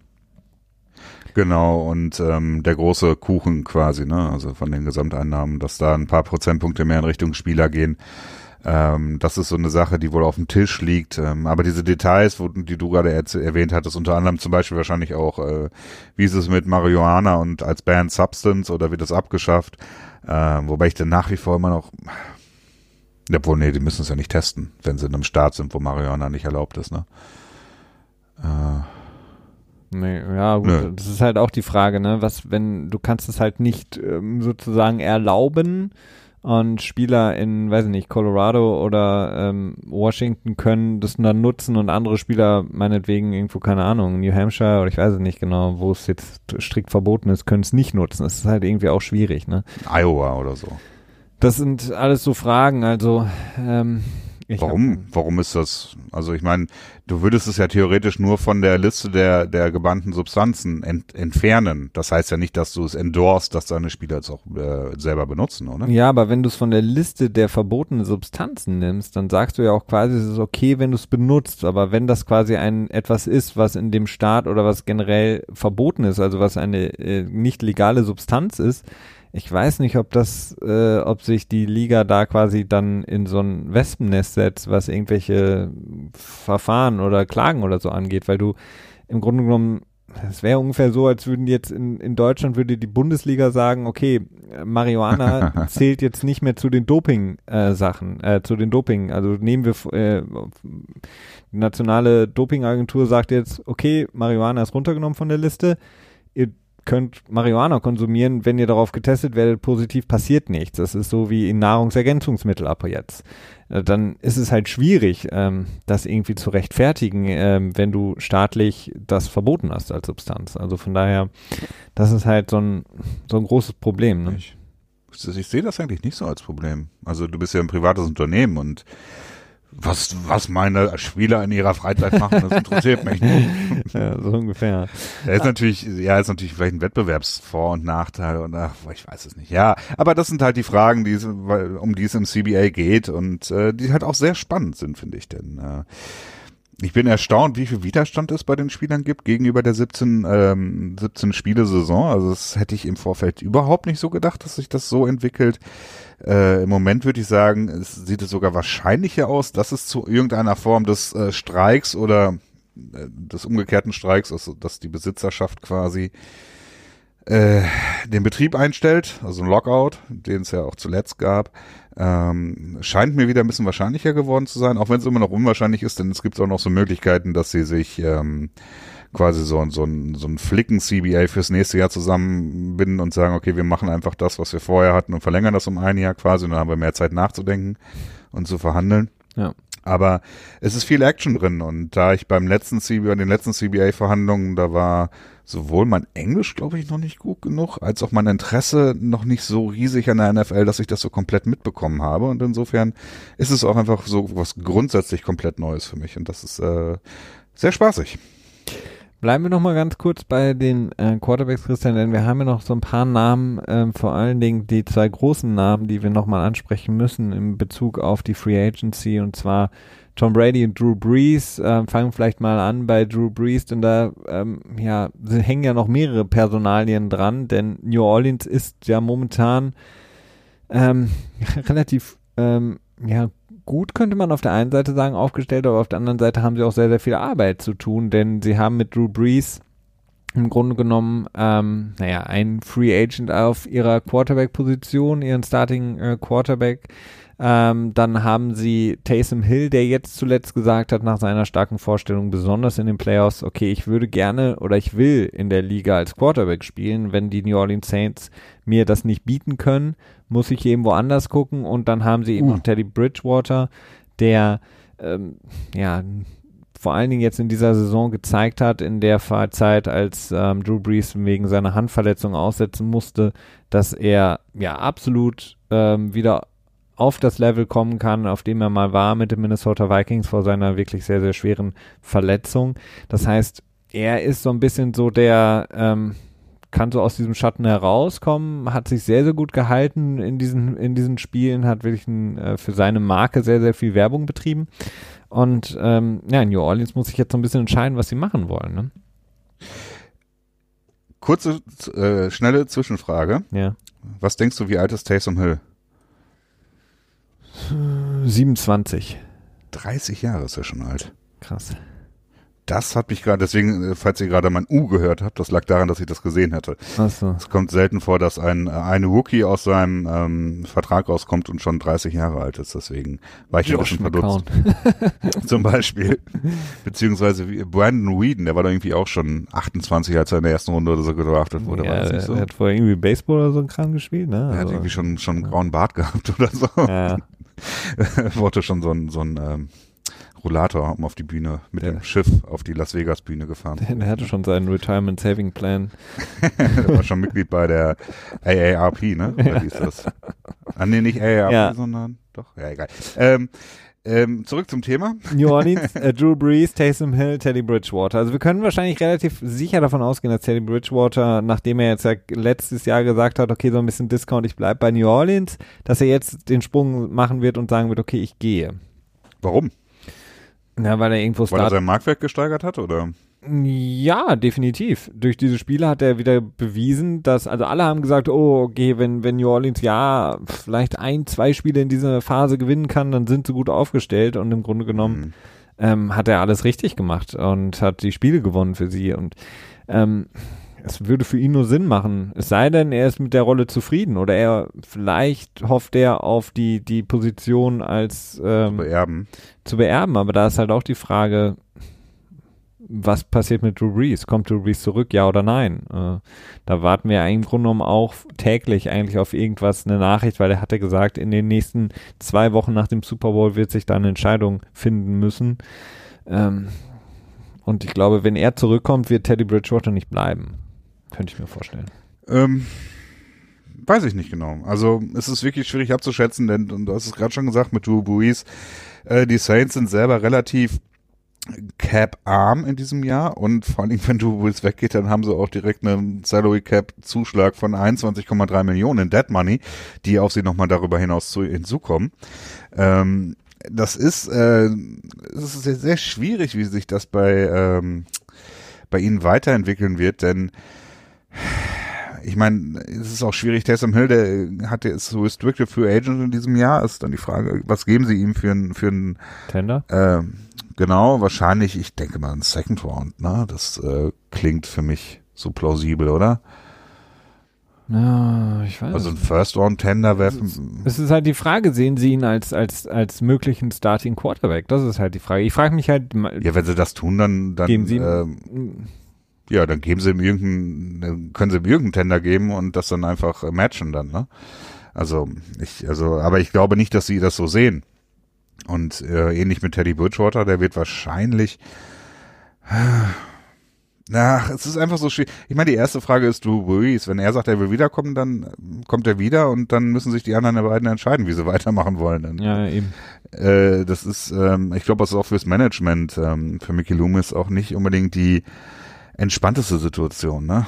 Nee, vor allen Dingen, weil eben auch was eben nachhalt und das ist eben auch schwierig einfach aus dem Kopf rauszubekommen, egal wie du ähm, analytisch an die Sache rangehst, was halt im Nachhall immer ganz, ganz vorne drin ist, ist eben diese Niederlage in den Playoffs zu Hause gegen Minnesota, in, der in der ja auch Drew Brees wirklich nicht gut aussah. Also da könnte man jetzt wirklich so äh, Max Kellerman sagen, der ist von der Klippe gefallen, der ist zu alt mit seinen 40 Jahren, der kann, der bringt's nicht mehr, ist nicht, äh, sein Decision Making ist nicht mehr schnell genug, seine Arm, sozusagen die Armkraft ist nicht mehr schnell genug, als wenn sie diese weite Bombe werfen wollen, also wir sollten einen anderen Namen dafür, wenn sie den weiten Pass werfen, bringen sie Taysom Hill ins Spiel, das sind alles Zeichen dafür, dass Drew Brees eben nicht mehr da ist, wo er eigentlich als naja, ähm, Starting Quarterback mit äh, dementsprechend dann auch einem Gehalt sein müsste. Also das ist halt die, die große Frage, die große Schwierigkeit, die äh, New Orleans da hat. Ähm, aber ich gebe dir da absolut recht, wird Drew Brees sagen, aufgrund der Vergangenheit, aufgrund seines Standings und weil er die beste Option ist für das Team zu gewinnen, ich komme zurück, wird er zurückkommen als äh, Quarterback und dann wird sich eben die Frage stellen, sehen Sie A. Taysom Hill als möglichen Nachfolger wirklich oder wirklich als den Gadget-Spieler, der Tight End, äh, Special Teams, Quarterback und vielleicht demnächst auch noch, weiß ich nicht, Pass Rusher spielt für Sie? Ähm, und was ist mit Teddy Bridgewater? Und eine ähnliche Situation haben wir ja dann noch in New England mit Tom mhm. Brady, der ja, im Grunde genommen ähnlich wie Drew Brees. Man sieht ihm das Alter an, trotzdem ist er im Grunde genommen für das nee, Team. Man sieht ihm das Alter nicht an. Der sieht doch aus wie 25. Na, ich meine spielmäßig. Ähm, ah, okay. Und ähm, trotzdem ist er für das Team New England, wenn er zurückkommt, die beste Chance, in den nächsten zwei Jahren ein Spiel zu gewinnen. Ähm, trotzdem, naja, ist halt die Frage, was, worauf einigt man sich? Und da ist auch die Frage jetzt, die immer wieder in den Raum gebracht wird, Viele sagen, er will so viel Geld haben oder will endlich mal was verdienen. Dann sagen die anderen, nein, es geht ihm gar nicht ums Geld. Er ist wie immer darauf bedacht, dass sie quasi mehr ähm, Cap Space zur Verfügung haben, um andere Spieler zu holen in der Offense, um das Team besser zu machen. Und jetzt zuletzt hat man eben gehört, dass es im Grunde genommen noch keine substanziellen Gespräche gab für eine Vertragsverlängerung beziehungsweise für einen neuen Vertrag. Ja, es ist äh, genauso wie mit den CBA-Verhandlungen. Du hörst halt immer von der einen Seite was und von der anderen Seite was und ähm, naja, ich weiß nicht, ob die Wahrheit unbedingt immer in der Mitte liegt. Wahrscheinlich schon. Keine Ahnung. Es ist irgendwie. Es ist schwer da reinzuschauen. Also ich, äh, ich bin mir sogar noch nicht mal sicher, ob Bill Belichick Tom Brady wirklich zurückhaben will. Das ist, ähm, denn eine Sache darfst du auch nicht vergessen, die letzten Jahre in der Tom Brady irgendwie fast jedes Jahr wurde was an seinem Vertrag äh, gemacht, aber nie wurde die Vertragslaufzeit verlängert. Und man hört häufiger, dass Tom Brady das eigentlich gerne hätte, dass sie verlängert wird und er hat es nicht bekommen und wer weiß, vielleicht will Bill Belichick auch sagen, so ja, in seiner typischen Liebe ein Jahr zu früh als ein Jahr zu spät sich von einem Spieler zu verabschieden Manier, ihn jetzt gehen zu lassen und ähm, möglicherweise auch egomäßig zu unter Beweis zu stellen, dass er quasi auch mit einem anderen Quarterback, der nicht Tom Brady heißt, erfolgreich sein kann. Ja, mit Sicherheit spielt das eine Rolle. Auf der anderen Seite muss man, ist das Mantra, seitdem Bill Belichick da ist, ähm, im Grunde genommen seit seiner fast eigentlich ersten Pressekonferenz in New England hat er gesagt, ich mache das, was für das Team das Beste ist und ich mache das, was uns am ehesten zu einem Sieg am kommenden Sonntag sozusagen verhelfen wird. Ähm, das, was uns für das kommende Spiel die meisten Siegchancen bringt, werde ich tun, auch wenn es irgendwie unangenehm sein sollte für Fans oder was auch immer. Äh, und da ist es für mich halt einfach Tom Brady stellt die beste Option dar, für sie ein Spiel zu gewinnen. Denn Tom ja, aber Brady, es kommt auf das Geld an, ne? Das ist ja die Frage. Ja klar, aber ich meine, dass sie ihn in den letzten Jahren nicht für drei, vier, fünf Jahre verlängert haben, liegt halt einfach am Alter und im Grunde genommen wartet jeder darauf, dass er entweder sagt, ich habe keinen Bock mehr oder dass er einfach wirklich von dieser berühmten Klippe fällt. Ist bis jetzt halt nicht gefallen, dass äh, sozusagen ähm, die, die, die Leistung so krass runtergefallen, dass man sagen würde, okay, es macht auch gar keinen Sinn mehr sportlich, aber was haben sie sonst für eine Option? In der Free Agency werden sie kaum einen Quarterback holen, der sie auf das gleiche Level bringt und im Draft müssten sie ja entweder wirklich jemanden finden, sozusagen so ein Late äh, First Round Pick, der so ein kleiner Diamant ist, aber den alle anderen übersehen oder du müsstest krass hochtraden oder du sagst halt, okay, wir warten noch ein paar Jahre, aber ich weiß es nicht. Also die, die Chance, ein Spiel zu gewinnen, ist halt am allergrößten für die nächsten, sage ich mal, zwei Saisons, wenn du Tom Brady behältst. Es kommt ganz klar, ganz stark darauf an, will Tom Brady 30 Millionen im Jahr verdienen oder noch mehr, 35 Millionen. Ich meine, so Ben Roethlisberger Deal ist möglicherweise so ein Benchmark, den man da nehmen könnte und ich, der hatte, glaube ich, 33 bekommen, ne? 33 per Jahr. Irgendwas oder? so um den Dreh, ja. Lass mich mal kurz schauen. Ähm, Average per Year 34 sogar. Ähm, und durchaus vergleichbar. Man könnte sogar sagen, dass, dass, dass Brady vielleicht sogar mehr verdient hätte. Äh, aber wenn er das haben will und davon nicht abrückt, dann ist es nicht möglich, meines Erachtens mit Tom Brady die beste Chance zu haben, Spiele zu gewinnen. Denn ähm, die Patriots haben einige Lücken zu füllen, auch einige ähm, hochwertige Free Agents in diesem Jahr. Sie müssen sich generell verjüngen, meines Erachtens nach, denn äh, die Defense ist äh, schon sehr alt geworden in, in Schlüsselpositionen. Und dafür brauchst du Geld und Draftkapital und ähm, beides ist bei den Patriots nicht super viel vorhanden. Insofern, äh, wenn Brady wirklich in diesen in diesen 30 Millionen Bereich ähm, reinkommen möchte, Hm. ich glaube, dann ist es realistisch betrachtet nicht möglich, ein kompetitives Team äh, auf, aufs Feld zu schicken. Äh, da, das ist, das ist, das passt, glaube ich, einfach nicht. Klar, wenn das der Fall sein sollte, wenn diese Benchmark und wenn das quasi das Zünglein an der Waage ist, dann wird es sehr, sehr schwer, die anderen Spieler, die man ähm, verlängern oder halten möchte, zu halten und dann wird natürlich insgesamt das Team geschwächt, keine Frage. Aber ähm, ich, wenn ich jetzt rein von der Quarterback-Situation ausgehe und Ja, klar. und ich deswegen, ähm, wir haben ja dann noch einen Namen, den man da ins Spiel bringen kann, weil es jetzt eben Gerüchte gab, so wie es vor ein paar Wochen Gerüchte gab, dass quasi die Raiders auch Interesse hatten, hätten an Tom Brady, nicht nur die Kalifornien-Teams, sondern eben auch die Raiders, die dann in ähm, Las Vegas spielen werden und Derek Carr ja einen einigermaßen äh, akzeptablen Dead Money ähm, ähm, Dings hätten, würden sie ihn nicht Fußabdruck. ja, Fußabdruck, würden sie ihn loswerden oder würden sie ihn traden. Von daher gibt es jetzt die neuen Gerüchte, dass die Dallas Cowboys auch, sollten sie mit ähm, Dak Prescott keine Vereinbarung finden, ähm, irgendwie an Tom Brady Interesse haben. Ach ja. Das sind alles, glaube ich, relatives, ja, relativ viel Sch äh, Quatsch, der im Grunde genommen nicht wirklich äh, substanzielle News sind. Ähm, aber die Möglichkeit besteht halt trotzdem, ne? Wenn das, was du sagst, eintritt, dass eben zu viel verlangt wird, müsste er sich woanders umschauen. Und da gäbe es eben genug Abnehmer, denn auch für viele andere Teams würde er, das, was ich gerade eben sagte, eine sehr, sehr gute Chance äh, präsentieren, Spiele zu gewinnen. Ja, ich weiß nicht. Ich, ich habe das, also es gibt so viele Quarterbacks auf dem Markt in diesem Jahr. So viele Quarterbacks sind Free Agents und es ist eine, ich glaube, es ist eine sehr unübersichtliche Situation, zuallererst mal zu, zu Beginn. Und schlussendlich ist es, glaube ich, auch keine gute Situation, um als Quarterback Free Agent zu sein. Denn wenn es so viele Möglichkeiten gibt, hast du halt selber kein, kein Leverage, also kein, ähm, wie nennt sich das auf Deutsch? Kein Hebel? Äh, Handlungsspielraum. ja, nicht Handlungsspielraum, sondern äh, Verhandlungsspielraum. Ach so, Verhandlungsstärke oder ja, ich weiß oder was. Verhandlungsmittel oder oder Ja. Druckmittel, Druckmittel vielleicht, Verhandlungsdruckmittel. So, ähm, und ich weiß halt nicht, ob, ob, ob sich da vielleicht auch Drew Brees und Tom Brady vielleicht auch ein falsches Bild von dem, von der Situation gerade machen. Das kann natürlich auch sein, dass sie, und Philip Rivers vielleicht am Ende auch, dass sie sich, äh, dass sie denken so, sie werden so eine Art äh, Peyton Manning Situation haben, wo sie in aller Ruhe in drei Monaten durchs Land touren können und sich von allen Teams äh, hofieren lassen können und sich dann am Ende entscheiden, äh, welches Team sie denn der, die Gnade zu äh, erteilen, dass, dass äh, es sie unter Vertrag nehmen darf. Ne? Ich glaube, das wird es für Tom Brady nicht geben. Nee, dafür ist es halt jetzt auch schon alles so ein bisschen äh, zu spät. Dafür hätte er sich vielleicht auch schon etwas früher jetzt sozusagen von den Patriots loseisen müssen. Ähm, aber die Zeichen zeigen ja mehr und mehr, dass er vielleicht doch da bleiben wird. Also dieses Hin und Her ist halt eine Schwierigkeit, weil die anderen Teams planen ja jetzt auch schon und ähm, er müsste im Grunde genommen schon seit zwei Wochen sozusagen on the road sein und sich die Teams angucken, wenn er wirklich ähm, da auch der Erste sein möchte, der naja, den Teams eine Option ähm, präsentieren kann, bevor die dann eben sagen, okay, wir gehen jetzt eben einen anderen Weg, Pech gehabt. Ähm, äh, Und noch ganz kurz zu Dak Prescott. Genau. Das ist alles, das ist alles ein, ein, ein, ein ähm, Smokescreen, wie nennt man das auf Deutsch? das ist ein deutsches Wort für.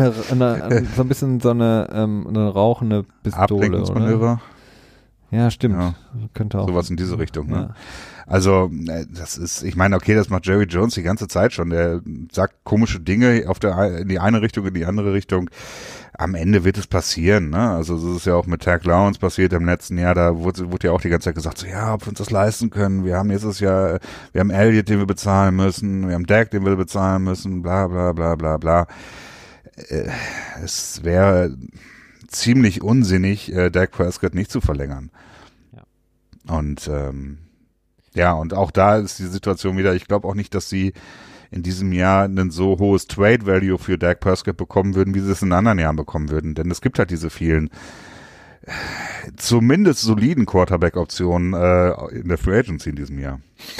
Ja, absolut. Ähm, da können wir vielleicht auch noch mal als Abschluss und ähm, ähm, da hattest du es vorhin ja auch angesprochen, äh, Transition Tag, Franchise Tag, da ist eben Dallas auch mit Mary Cooper ähm, und Dak Prescott natürlich auch eine Situation. Und Byron Jones, Byron Jones, relativ genau. sicher wohl raus ist aus der ganzen Chose, aber der ist halt auch noch namhaft.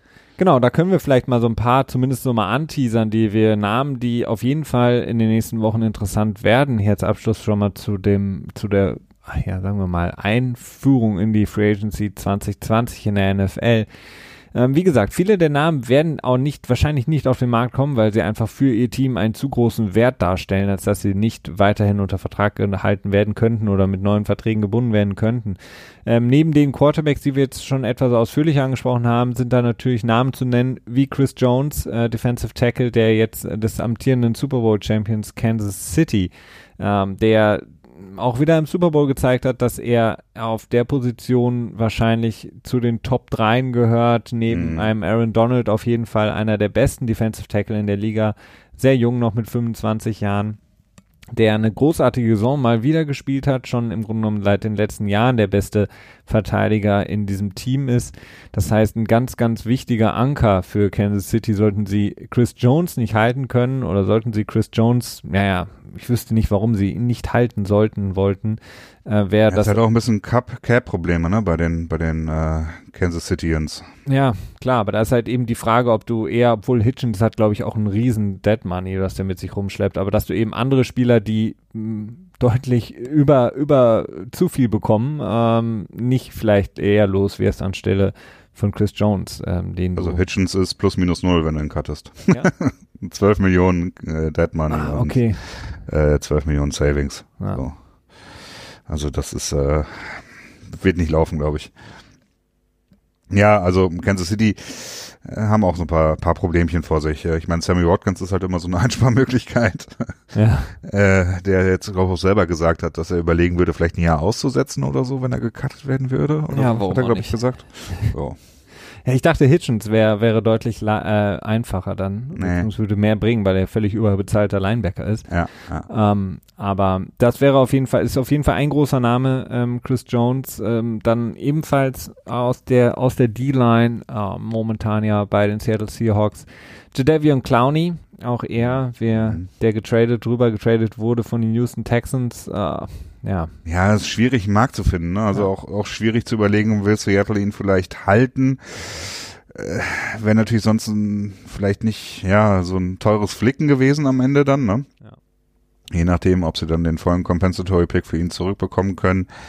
Ähm, ja, schwer zu sagen. Ich meine, Clowny ist halt auch so ein, bisschen verletzungsanfällig, ne? Ja, absolut. Und vor allen Dingen auch, äh, da stellt sich halt auch wieder die Frage, ist, welche, sozusagen, welchen Standard legst du an bei ihm, wenn es um äh, Geld geht? Ist er eben der Pass-Rusher, der in diese Kategorie fällt? Ist er, weil er so viele Positionen auch spielen kann, ist er eben eher der Outside-Linebacker? Ist er der, manchmal der ja auch Interior spielt? Also, es ist wirklich schwierig. Ist er wirklich der Defensive End und du legst quasi das Geld standardmäßig für Defensive Ends an, um da eben was zu verhandeln oder mehr oder weniger? Also es ist halt schwierig. Also er wird definitiv kein Khalil Mack etc. Geld bekommen, ähm, aber sowas. Ja, je nachdem, zwischen der Markt entwickelt. 16, ne? ja. 17, 18 Millionen ist, glaube ich, relativ wahrscheinlich für ihn, je nachdem, wie lang also ich glaube, wenn er Free Agent wird, dann kannst du schon ähm, das Lawrence-Geld als als Baseline nehmen. Also der wird das wahrscheinlich schon als Komp äh, als als Vergleich dafür nehmen, glaube ich, oder? Ja, mit Sicherheit. Die Frage ist, ob es dann funktioniert. Ne? Aber ja, definitiv, ja. das wäre wäre eine Option. Ähm, ein weiterer auf der auf der Defensive End Position beziehungsweise ähm, Outside Linebacker eigentlich ist ja Shaquille Barrett, der fast ähm, mhm. den Sack-Rekord mhm. geknackt hätte der schon äh, hat verlauten lassen, dass er gerne in Tampa bleiben würde, mit dem Discount auch. Das sind natürlich auch alle Sachen, die wir jetzt nicht zu. Ist alles relativ, ne? Genau, hoch ansetzen sollten. Also ich finde, ich verdiene 50 Millionen im Jahr, das ist schon ganz fair, aber ich bin bereit, euch einen Discount von 25 Millionen anzubieten. Naja, hat er nicht viel verdient in den letzten Jahren. Also, ähm, ja, nein, also was er als Discount bezeichnet, das ist halt die Frage. Ja, der Discount ist halt irgendwie. Lip-Service, Fanservice ist Natürlich ist es das. Ja. Das ist so wie irgendwie das Wappenküssen auf dem Trikot und äh, zwei Tage später bist du woanders. ähm, ja. Na, also, ja. aber es sind halt einige interessante Namen in der. Ähm, Ngakwe ist auch interessant. Ne? Ngakwe auf jeden Fall. Da gibt's ja sogar auch da gibt es zum Beispiel Möglichkeiten. Ich meine, gut, jetzt hat man sich von Tom Coughlin getrennt, der ja ein riesengroßes Problem war in Jacksonville aber ähm, man hat trotzdem noch Marone und wir haben in den letzten Jahren immer wieder ähm, eigentlich gehört, dass Ngakwe ähnlich wie auch Jalen Ramsey, der sagt, er ist froh, da weg zu sein, Probleme hatte mit dem Team, wie das Team sozusagen ja, geleitet und geführt wird äh, mit, dem, mit der ganzen Chemie da. Da könnte ich mir vorstellen, dass Ngakwe halt auch keinen Bock mehr hat darauf und gerne woanders sein würde. Ja so ein paar äh, Defensive Backs, du hast es angesprochen, Byron Jones von den Dallas Cowboys ist auf jeden Fall ein großer Name auf der Position. Dann natürlich auch Anthony Harris, der Safety von Minnesota, der äh, mhm. zusammen mit Stephon Gilmore ähm, sechs Interceptions äh, aufweisen konnte. Zuletzt ja auch, glaube ich, im, genau, in dem Playoff-Spiel gegen New Orleans. Also auch er wird einen guten Markt vorfinden, ähm, auch wenn natürlich die Safety-Position naja, so ein bisschen abgerutscht ist, ähm, was die Gehälter angeht, aber vielleicht kann er das wieder so ein bisschen gerade rücken. Genau, ähm, Chris Harris ist auch noch ein interessanter Name, der ähm, schon etwas älter ist. Ich glaube, ist er 30, 31? Äh, ja. ja, könnte gut Auf sein. Auf jeden Fall schon, äh, schon über die 30 hinüber, da mit seinem dritten Vertrag. Weiß ich genau, ja. Ähm, und was haben wir sonst noch für Cornerbacks? Sonst ist, glaube ich, erstmal nicht mehr so viel, ne? Nee, wir haben noch ähm, eben die Safeties dann noch, ne? Also äh, McCourty bei New England. Ähm, Stimmt, Devin, ja. Und ähm, das ist eigentlich so die größten Namen sozusagen in den, bei den Defensive Backs. Wir haben da natürlich viele ähm, Wide Receiver, beziehungsweise viele würde ich jetzt auch nicht sagen, aber von den ähm, sozusagen bekannteren Namen, Mary Cooper ebenfalls schon angesprochen, AJ Green, ähm, da ist natürlich die Frage. Ja, AJ Green ist halt so vielleicht, ja, also auf jeden Fall der wahrscheinlichste Wide Receiver, der wahrscheinlich beste Wide Receiver, der Free Agent wird. Genau, das ähm, stimmt. Äh, bei ihm war natürlich auch ein großes Problem, Verletzungsanfälligkeit. Wie hm. kann er sozusagen ja, fit bleiben? Hunter Henry, Tight Ends? Hunter Henry, ja, Austin Hooper, glaube ich, auch bei Atlanta, wenn ich nicht mhm. falsch liege, der auch ein gute zwei Jahre hinter sich jetzt hat. Ähm, das ist auf jeden Fall interessant. Klar, Hunter Henry ist ein, ne, natürlich auch eine sehr interessante Personalie. Jetzt bei den Chargers ist das jetzt sozusagen der Umbruch?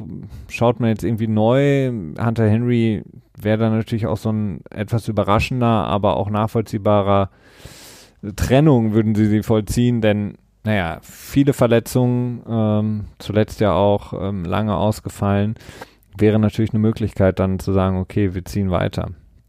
Eric Ebron ist auch noch interessant. Ja. Eric Ebron, ähm, Ja. Und ähm, das mit Eifert ist er nicht auch? Nee, ich glaube nicht, ne? Nee, ich glaube, Eifert ist kein Free Agent. Ein interessanter Name auf jeden Fall noch ist Armstead, äh, Defensive Lineman von San Francisco, der ja nicht zuletzt mit seinen, ich glaube, 10 Sacks hatte er in der Saison ähm, einen großen Anteil daran hatte, dass eben diese Front Four von San Francisco so, so stark auftreten konnte und wirklich das Team in den Super Bowl auch getragen hat. Ähm, da gibt es insgesamt bei der, ja, dem sozusagen Loser des Super Bowls viele Fragen, ähm, Zeichen auf den, auf einigen Positionen, nicht nur Armstead, sondern auch ähm, Leute wie Emmanuel Sanders. Ähm, wie willst du sie halten? Kannst du all die Leute halten, die eben dieses Team so großartig gemacht haben? Ähm, das ist auf jeden Fall die sozusagen größte Personalie bei diesem Team.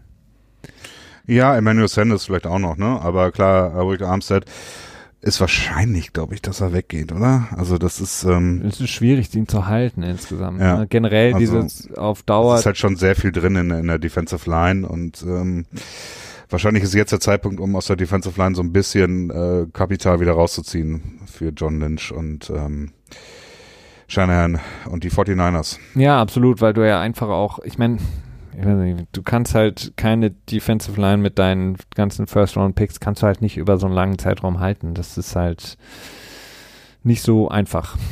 Und äh, da musst du halt irgendwann sagen, okay, wir müssen jetzt sozusagen auffüllen. Offensive Line, haben wir da was notable? Joe Tooney, ähm, der von New England ein Guard, äh, Left Guard, sehr, sehr gut in den letzten Jahren auf jeden Fall, hat sich da sehr etabliert in dem Team, ist, glaube ich, ein, ja, eine schwierige Personalie für New England, denn den müsste man eigentlich schon halten, der sowohl für das Laufspiel als vor allen Dingen auch für das Passspiel ein sehr, sehr wichtiger Asset war in dem, in der Line. Ähm, Anthony Costanzo haben wir noch, Mhm. etwas älter schon, Left Tackle, nee, Right Tackle. Ja, aber bestes Tackle-Alter, ne? Also Tackles Ja. sind ja so ein bisschen wie Quarterbacks. Äh, da ist das Alter ja nicht so wichtig. von den Colts, das sind so die zwei Brandon großen Sheriff hätten wir dann noch, ne? von Washington, ja. Und ja, natürlich auch noch ähm, ähm, in Washington Trent Williams, sorry. Der, Ja, äh, da ist ja jetzt da- auch noch die Frage, was passiert da jetzt Neues, zumindest neuer Head Coach, äh, etwas neues Regime. Hast du das noch nicht mitbekommen?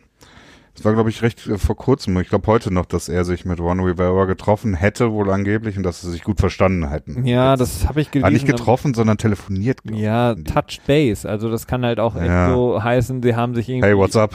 genau, eine iMessage geschickt und haben gesagt so, hey, ich bin really looking forward und so, ja, ja. Vielleicht haben sie ich sich gegenseitig Slopies Ciao. geschickt. da stehst du ja drauf. Ne?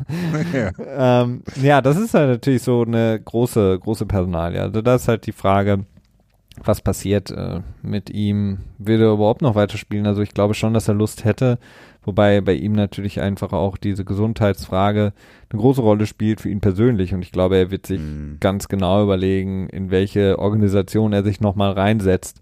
Und äh, Ja, das Problem ist halt, er hat halt im Prinzip, ich meine, wenn er das Jahr wieder aussitzt, dann ähm, wird er halt nicht Free Agent, ne? Also zum ersten, zum einen gibt's ja noch, das ist übrigens auch wieder so ein interessanter Punkt in der Offseason, so ein paar ähm, technische Dinge, zum Beispiel kriegen die Patriots Cap Relief für das Dead Money, das sie immer noch von dem Aaron Hernandez ähm, Fall haben. Es ist irgendwie jedes Jahr immer die Frage, okay, wird das jetzt wieder gut geschrieben oder nicht? Ich glaube, das sind 3,9 Millionen, die die Patriots dann noch so in einer stillen Reserve, wenn du so willst, haben. Dann äh, ähnlich ist es auch die- Grievance, die ähm, können sich aber auch bei dem äh, obersten Gerichtshof in Dings bedanken, ne? Die Patriots. in der Tat, vielleicht haben die das sogar irgendwie durch Backchannel irgendwie an den Start gebracht. Ich könnte mir das gut Wer weiß. vorstellen, weil diese Millionen hätten sie sonst nicht zurückbekommen. Durch seinen äh, Suizid galt er dann Genau. nämlich als unschuldig, beziehungsweise Genau, alle Charges wurden gedroppt.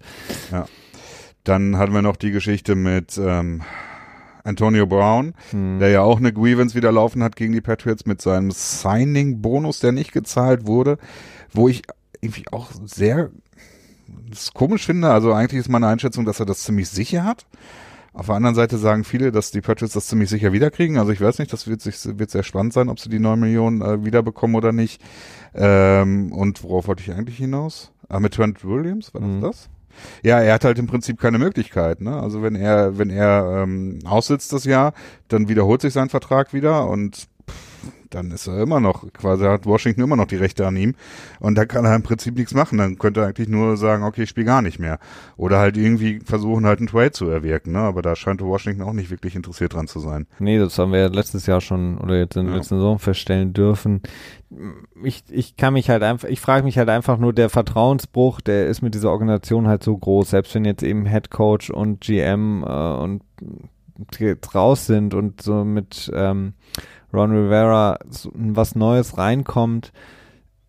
Das größte Problem für ihn war ja einfach auch immer, dass er in der Abhängigkeit stand zu den Teamärzten. Und ich glaube nicht, mhm. zumindest habe ich das nicht gehört, dass die Teamärzte ersetzt wurden.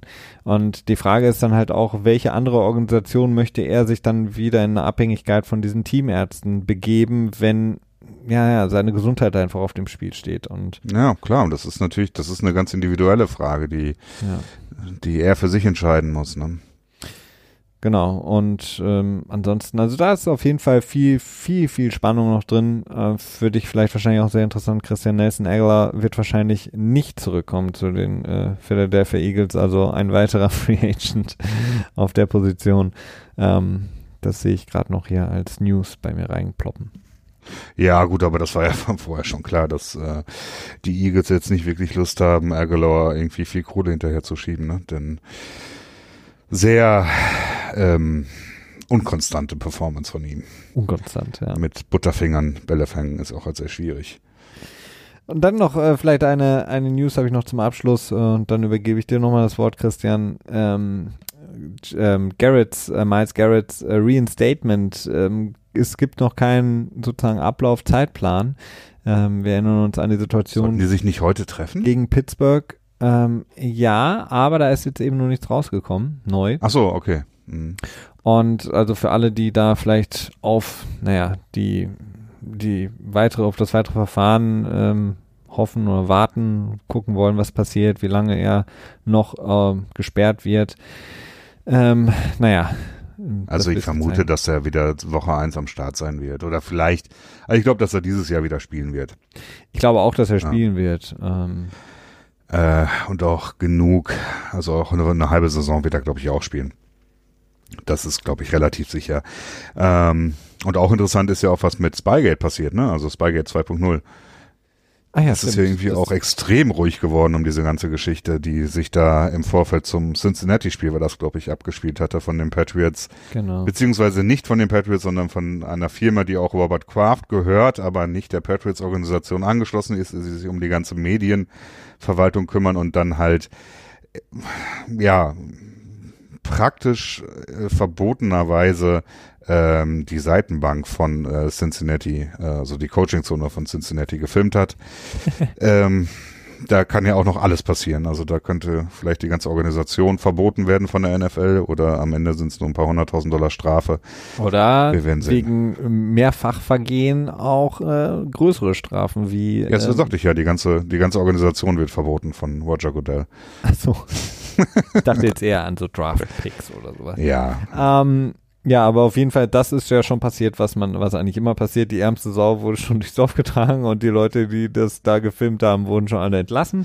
Ja gut, ähm, aber in dem Fall muss ich tatsächlich auch sagen, äh, also ja, wenn sich das so zugetragen hat, dann du arbeitest in diesem Unternehmen, äh, also das ist ja, es ist, ja. War, war nicht so clever, das stimmt schon. Ja. Ähm, eine Sache Klar, noch. Mitleid habe ich schon, das sind halt Angestellte und so und ja, aber irgendwie ist es natürlich auch nicht irgendwie sonderlich smart. Dein Mitleid hält sich in Grenzen.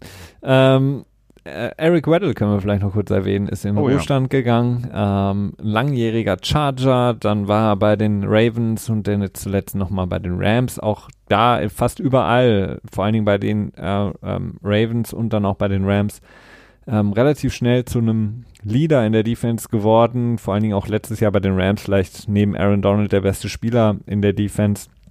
Ähm, hat mhm. seine, zumindest, ja, in meinen Augen, äh, hat er seinen Ruhestand verkündet und ähm, wird jetzt seine wirklich sehr, sehr beeindruckende, großartige Karriere beenden. Der Safety. Ja, genau. So viel dazu, Christian. Äh, ich gebe dir das heute mal das abschließende Wort, weil ich nicht weiß, was ich äh, noch sagen soll, außer ähm, viel schöne Woche und äh, bis dann irgendwann, bis nächste Woche, oder? In NFL Felix, Tuesday. wie heißt die Hauptstadt von Iowa?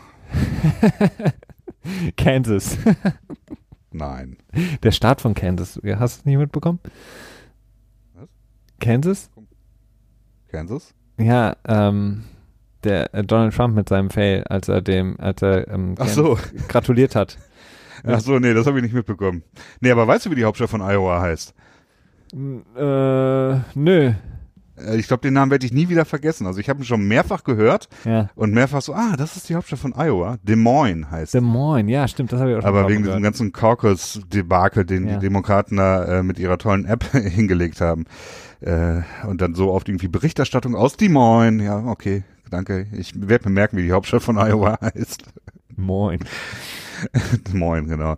Und ich hätte noch ein kleines, ja, so ein kleines Nugget von den Oscars, das ich irgendwie ganz schön fand.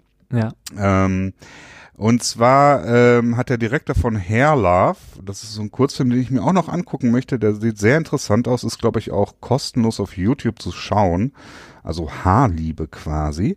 Der Direktor, also der Regisseur äh, Matthew Sherry ja, hat, ähm, bitte? Ehemaliger NFL-Spieler. Stimmt, das war auch noch, kam auch noch mit dazu, ne? Mhm. Der hat den, ähm, den Jungen ähm, eingeladen als, als seine, sein Plus One, so ist das, glaube ich. Ich glaube, jeder, jeder Mensch, der eingeladen ist bei den Oscars, darf immer eine Person noch mitbringen, der im Vorfeld in Texas ähm, quasi dazu genötigt wurde oder dem gesagt wurde, er müsste seine Dreadlocks abschneiden. Mhm. Ich weiß nicht, ob du dich daran erinnern kannst. Ja, das war bei dem äh, Ring, äh, ne? Dem Ring-Event, also Ringen, Sportringen. Äh, war das das? Nee, es ging, glaube ich, dadurch, dass er nicht, es gab mehrere Situationen letztes Jahr. Ja. Dann gab es ja noch das mit, mit in New Orleans, glaube ich, mit dieser komischen Christenverein oder wo das war. Von äh, Breeze, ja. Ja, mhm. ich kann es nicht mal ganz zuordnen. Okay, ja. Nee, aber bei ihm ging es darum, er, sonst hätte, dürfte er nicht ähm, an der Graduation Party in seiner Highschool teilnehmen, also ja. die ähm, Abschlussfeier quasi. Mhm. Und der wurde quasi mit eingeladen, um auf dem roten Teppich äh, ähm, ja, Erfahrung zu sammeln quasi. Also es war eine sehr schöne, schöne Side-Story, die ich dazu noch ähm, erwähnen wollte. Absolut, das stimmt. Also noch mehr ähm, Bonusmaterial für euch für diese etwas spielarme Zeit, nicht aber Neuigkeiten. Herlauf hat auch gewonnen, glaube ich. Ne? Genau, hat einen Oscar bekommen für beste mhm. Animated Short Film, glaube ich, wenn ich mich richtig erinnere. Plus, jetzt kommt demnächst ja auch noch ein All or Nothing Philadelphia Eagles raus ähm, auf Amazon Prime. Ich weiß nicht genau wann, aber ich habe jetzt schon die ersten Sachen gesehen und gehört. Von daher ähm, auch das. Kommt das, kommt das nicht mal viel später erst? Äh, ich meine, also abgeschlossen ist es ja auf jeden Fall schon, ne? Ja, wer weiß, vielleicht wollen die noch so ein bisschen rauchende Köpfe in dem Front Office zeigen oder so. Ja, aber, ja, gut. Nee, aber Nein, es endet ja eigentlich nicht. immer mit der Saison. Ja. Also, naja, auf jeden Fall. Post-Production und so weiter, dauert seine ja. Zeit. aber auf jeden Fall wird es noch kommen in der Phase, in der es noch keine Fußballspiele gibt. Das war's von uns, von unserer Seite für diese Woche. Ihr hört uns, wie ihr das immer von uns gewohnt seid, dann in der kommenden Woche wieder mit einer neuen Ausgabe vom NFL Tuesday. Ich danke dir, Christian, mal wieder für eine unterhaltsame Folge und wünsche euch eine wunderschöne Woche. Wir hören uns nächste Woche wieder. Macht's gut. Bis dann. Ciao, ciao.